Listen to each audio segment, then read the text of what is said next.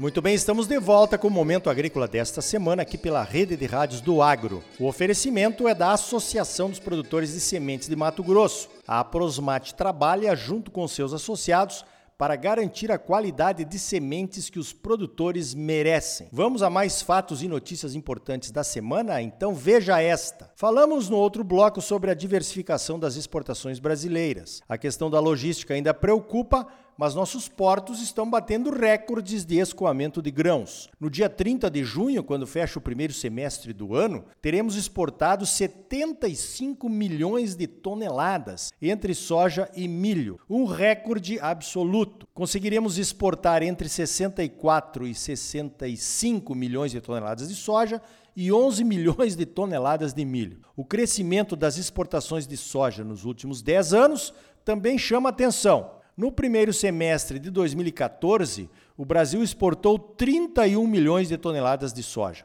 No primeiro semestre deste ano, embarcaremos 115% a mais. Com o milho não foi diferente. Agora, com o embarque de 11 milhões de toneladas, serão quase 120% a mais. É por isso que quem anda ali na BR-163 entre Sinop e Rondonópolis vê aquela fila de caminhões, principalmente entre Sinop e Diamantino, onde a rodovia não é duplicada. São comboios de dezenas de caminhões coladinhos um no outro. E acidentes acontecem todos os dias. Não será a duplicação até Sinop que vai resolver.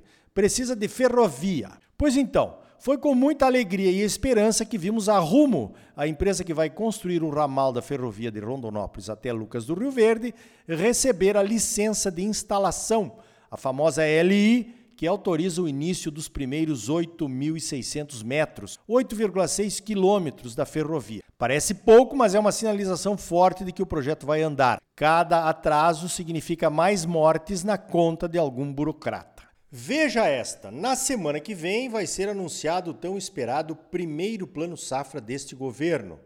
O plano será anunciado em duas datas diferentes. No dia 27, terça-feira, às 10 horas da manhã, é o Dia da Agricultura Empresarial, assim chamada. No dia 28, quarta-feira, no mesmo horário, será o Dia da Agricultura Familiar.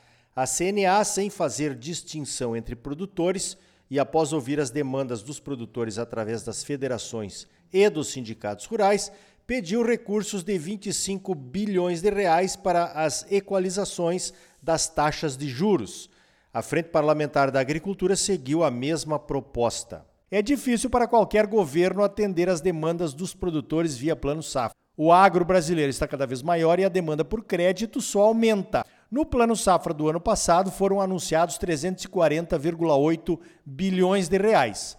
A expectativa para este ano é de 400 bilhões de reais. A novidade esperada está na possibilidade de uma redução de taxas de juros para produtores que usarem algumas medidas de manejo que são mitigadoras de emissões de carbono, como o uso de biológicos e de cobertura do solo. E também deverá haver um prêmio para produtores que adotem medidas de saúde e segurança do trabalho, como os cursos de NR31 para os seus funcionários ou a adesão ao programa Agro Plus. Vamos aguardar. Eu vou estar lá no dia 27 no lançamento do Plano Safra para a Agricultura Empresarial, representando a CNA.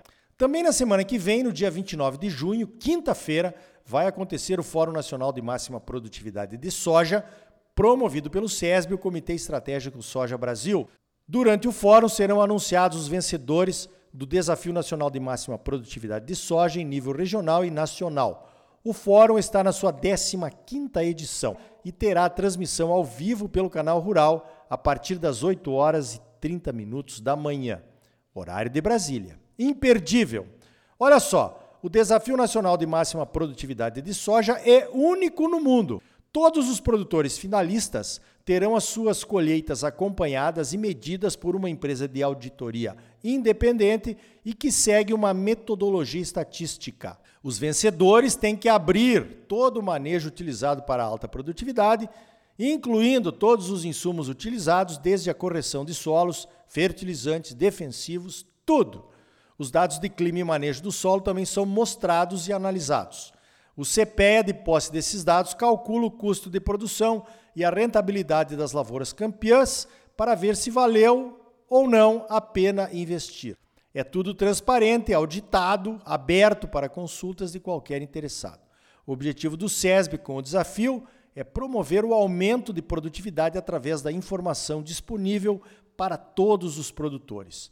Pesquisadores e consultores de alto gabarito e respeito participam do conselho diretor do SESB, ajudando a analisar e entender os dados coletados. Por isso é que o desafio é inédito. Qualquer produtor pode copiar o manejo campeão ou adaptar o manejo campeão para a sua situação.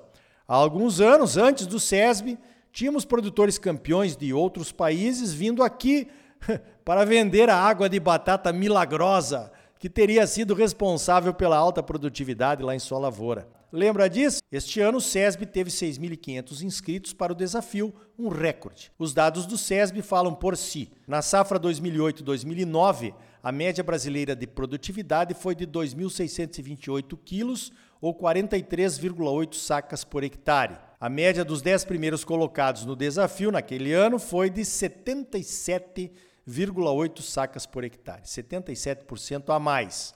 No ano passado, a média brasileira foi de 3.029 quilos, ou 50 sacas e meia por hectare. A média dos 10 primeiros do SESB no ano passado foi de 116 sacas e meia, ou 131% a mais do que a média. Nesses 15 anos, a média brasileira cresceu 6,7 sacas por hectare. A média dos 10 primeiros colocados no desafio cresceu 38,7 sacas por hectare. O campeão nacional do ano passado colheu 126,9 sacas de média. Mas já tivemos resultados melhores. Na safra 2014-15, o campeão colheu 141,9 sacas por hectare. Na safra 16-17, esse resultado foi batido o campeão nacional colheu incríveis 149,1 sacas por hectare. A produtividade de soja parece ter chegado a outro patamar, com vários produtores registrando produtividades acima de 90 sacas por hectare em diversos talhões nesta safra. Será que esses resultados do SESB serão batidos neste ano? Saberemos no próximo dia 29, quinta-feira. Sobre a questão financeira de investir em altas produtividades, no ano passado, o produtor de soja que colheu a média brasileira, para cada real investido, teve um retorno de R$ 1,40. O campeão do ano passado gastou mais, é claro, mas teve um retorno de R$ 3,20 para cada real investido na produtividade.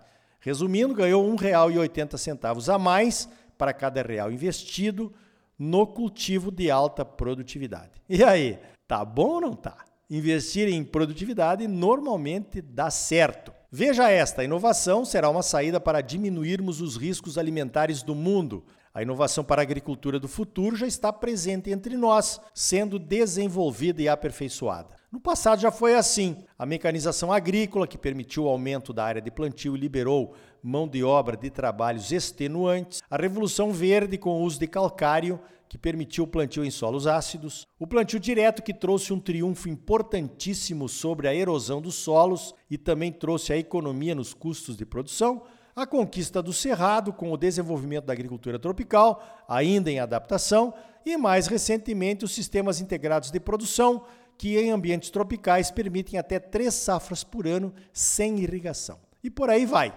Então eu estou sempre de olho em inovações que pode ser a próxima solução para ganhos de produtividade ou mesmo aumento de produção.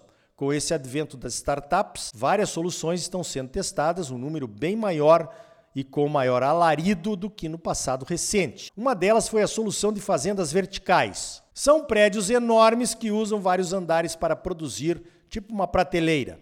O ambiente é controlado com intensidade de luz, temperatura, umidade e geralmente usam a hidroponia, aquele cultivo com as raízes dentro de uma solução com todos os ingredientes disponíveis para que as plantas se desenvolvam e produzam o máximo possível. Podem também usar robôs e inteligência artificial para controlar tudo. É como se fosse um edifício de estufas, né? um em cima da outra. Pois então, para a produção de algumas hortaliças e de outras culturas de ciclo mais curto faz sentido. Já ouvi falar de fazendas verticais de produção de suínos, também lá na China. Várias empresas foram alavancadas com capital de risco e construíram as tais fazendas verticais. Uma delas, a Aerofarms, pediu falência na semana passada, logo depois de construir uma nova instalação no estado da Virgínia, nos Estados Unidos. O lucro prometido não veio até agora e a fonte de investimentos secou. Outra empresa em dificuldades é a Beyond Meat, numa tradução livre, além da carne. A Beyond Meat começou na Califórnia e se tornou uma empresa líder mundial em carne de base vegetal. O crescimento foi rápido e os produtos chegaram até aqui no Brasil. A carne de base vegetal é diferente da carne de laboratório, só para constar. No início deste ano, a Beyond Meat apresentou uma perda líquida de quase 67 milhões de dólares. As vendas caíram 20,6% em relação ao ano anterior. Parece que, enquanto era uma novidade, vendeu bem, mas nem todos os que experimentaram trocaram de produto. Agora, os investidores, nesse caso pessoas comuns, pois a empresa lançou ações na bolsa, estão por conta, achando que foram enganados. Pois então, cuidado com as novidades promissoras, esse é o meu lema. Quando algum negócio imperdível chega aqui em Tangará da Serra para o Ricardo Arioli, depois de passar pela Faria Lima, por exemplo, alguma coisa deve estar errada, né? Estamos de olho. Falando em ser enganado, estamos acompanhando também o escândalo do balanço fraudado das lojas americanas.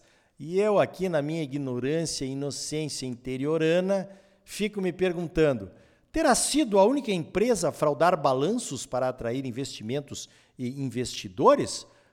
Ou será que é apenas a ponta de um iceberg, hein? O que é que você acha? Então tá aí. Cada dia aprendemos mais e mesmo assim os golpes estão aí, nos esperando em cada esquina. No próximo bloco, como reconhecer uma planta daninha resistente e o que fazer em caso de suspeita.